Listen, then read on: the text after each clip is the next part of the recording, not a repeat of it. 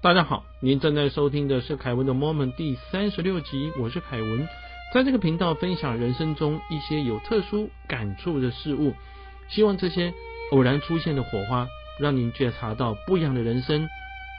这一集要继续和大家聊的是《归途》这本书，我非常喜欢的书。那这是第四次和大家聊中间的内容，还有我自己一些类似的经历跟想法。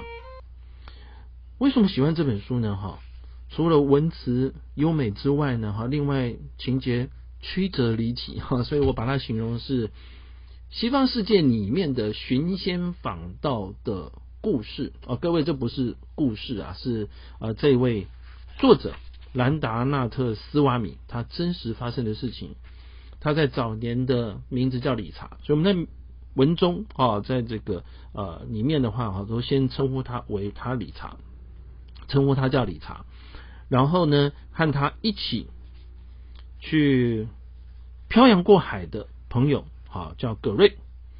好，现在呢，哈，我们就回到啊书的内容。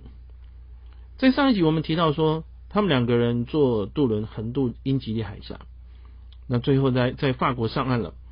那上岸呢，哇，天气正好很晴朗，鸟叫虫鸣，绿草如茵。两个年轻人的话呢，哈，就要享受哪里都可以去的自由，但是哪里都可以去哈，就变成不知道要去哪里，就开始讨论起这个问题了。那理查想了一下呢，他说：“我们应当将我们自己的命运交付给神的意志。”葛瑞听了大笑，说：“这什么意思啊？”哈，理查说：“好，然后我们来模拟一下好了。”他说：“每次有车愿意停下来载我们的时候，他们总会问的第一句话是什么呢？”他跟格瑞说：“你当车主，好，我来扮演我们两个人。”格瑞耸耸耸耸肩说：“Hello，你们两位要去哪里呀？”理查回复说：“那你们要去哪里呢？”格瑞就说：“卡萨布兰加。”啊，他假装了哈。理查说：“漂亮，那正是我们要去的地方。”所以理查的的想法是，每一次站在马路旁边，我们的命运就是下一趟的便车要告诉我们的秘密。简单的讲，车主想去哪里，我们就去哪里，那里就是我们要去的地方。他们把命运交付给偶然出现的让他们搭便车的人，嗯，这个也蛮有意思的哈。那在接下来的过程里面呢，哈。啊，他们就慢慢的往巴黎前进。哇，他想到有罗浮宫、埃菲尔铁塔、纪念碑、宫殿，哈，跟巴黎伯父盛名的咖啡厅，心里不由得向往。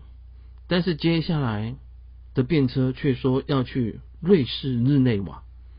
各位，他不是要把命运交付给开车的人吗？啊，所以他们就跑到了瑞士去了。哈，那到了瑞士里面呢，他们住了一间。青年旅社，各位，这青年旅社就很多年轻人哈，当他出国旅行的时候可以住的地方，所以大通铺哈很便宜，因此一间房间二十五个人住，好二十五个人。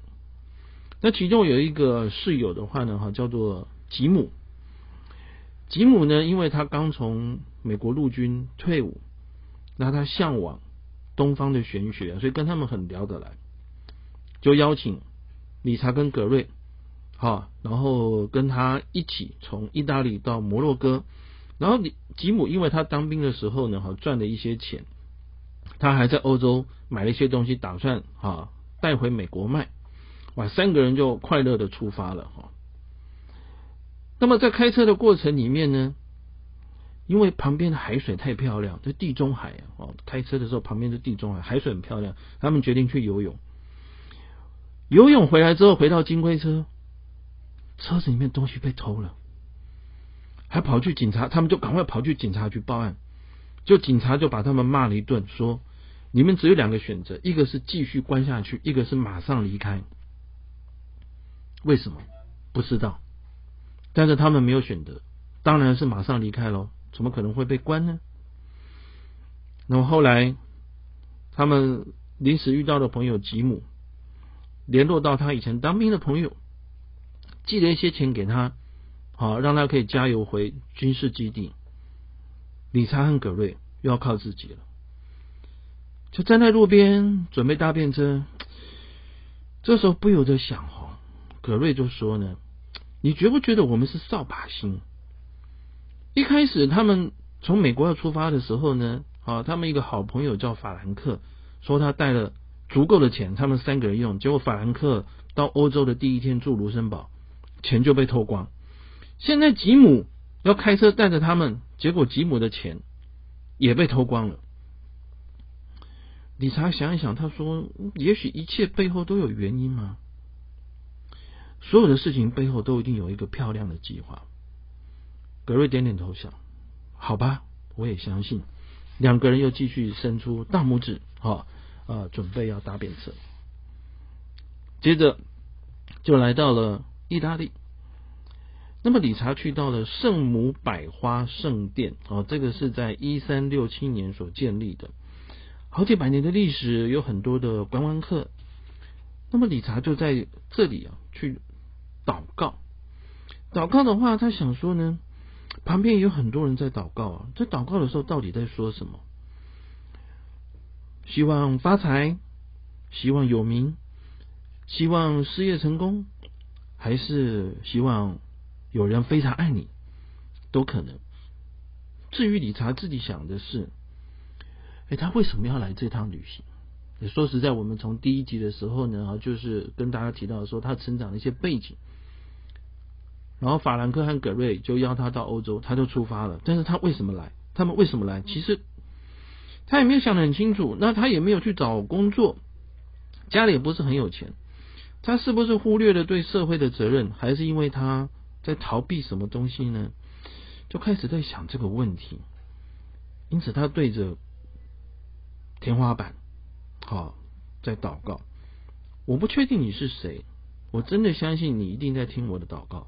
我盼望您的出现。好，简单的讲，他就是在跟神对话。哈，那各位去过那个欧洲的教堂，或者是呢看到影片或图片的话，就知道说有大拱门，有墙，然后阳光从旁边的五颜六色的玻璃窗照进来的时候。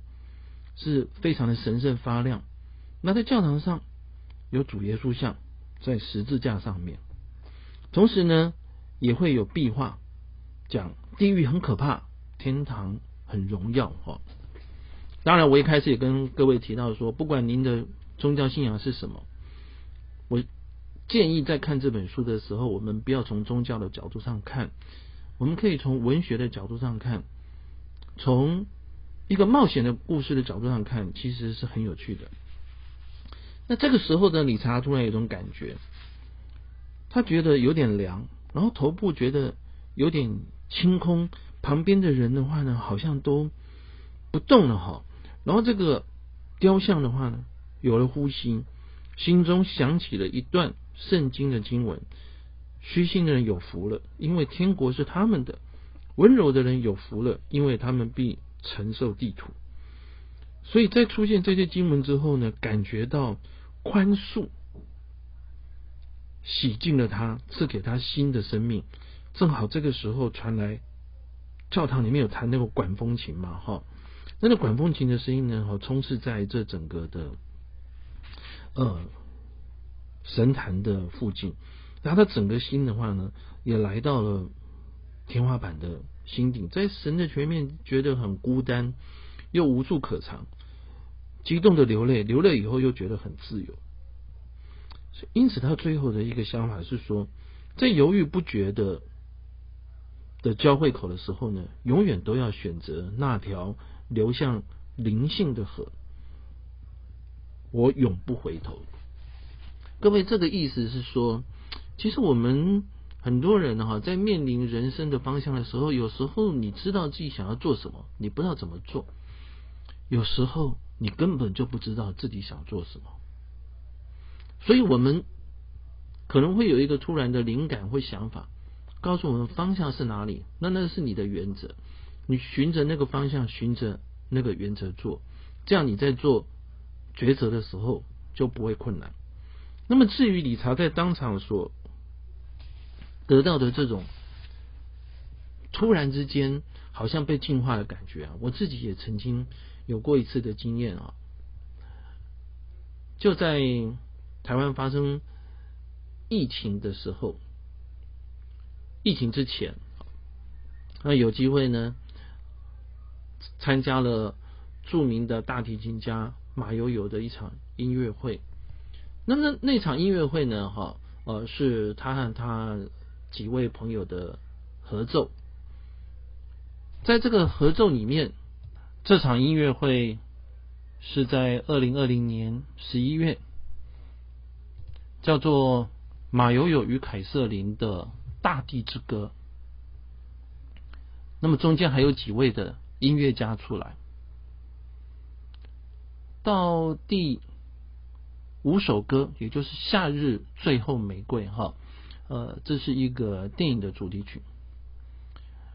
我原本就对大提琴情有独钟，年轻的时候其实还练过了，但是说实在，没有才华，也没有耐性啊，所以后来的话就放弃了。但是马友友一直是我很欣赏的音乐家。那么整个演奏的气氛呢，觉得很。舒服很优雅。到第五首音乐的时候呢，夏日最后玫瑰，突然之间感觉到整个的人似乎被提升到国家音乐厅的屋顶。然后因为当时是戴着口罩，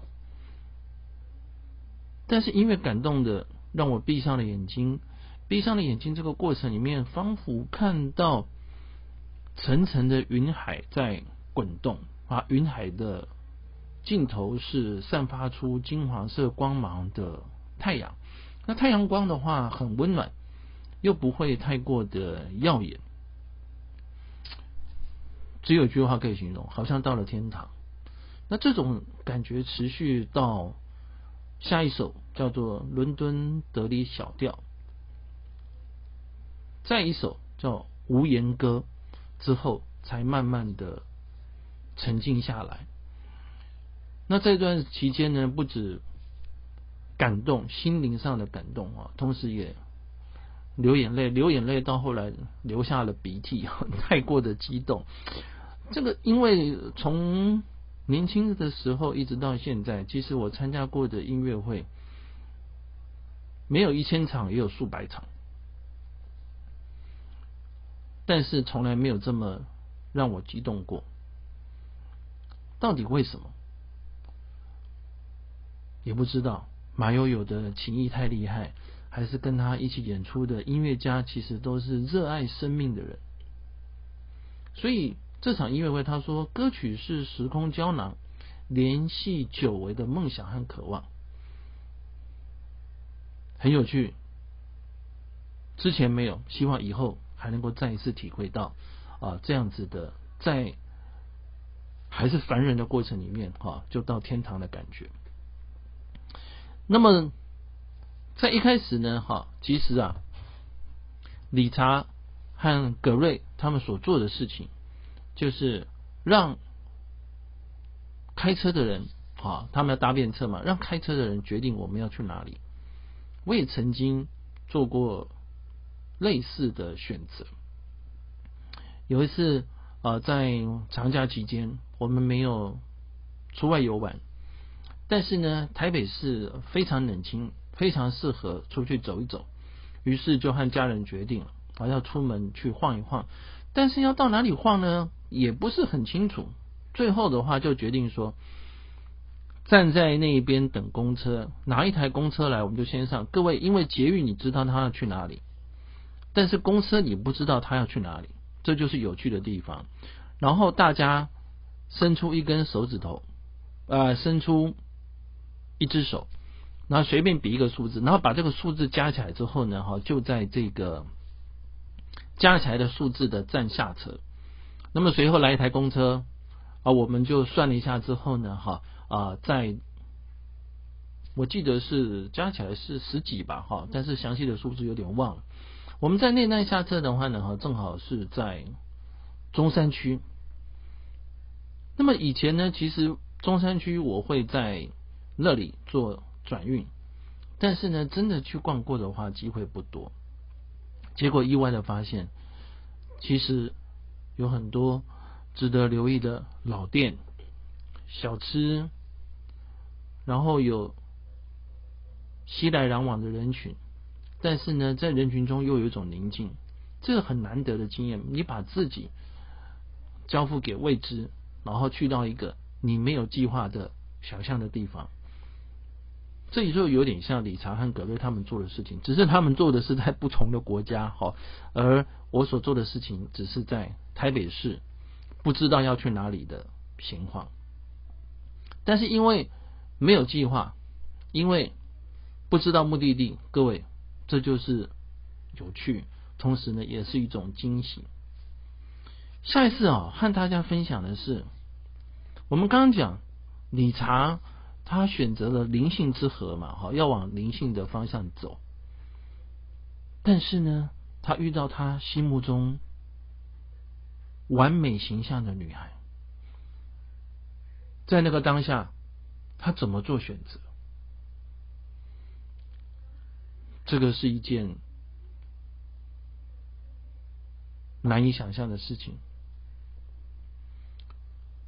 他怎么做选择？跟我们刚刚提到说。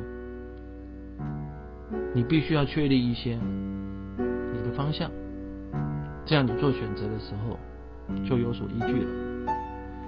谢谢您的聆听，请记得对我们的节目订阅并评分。祝您平安，我们下次再会。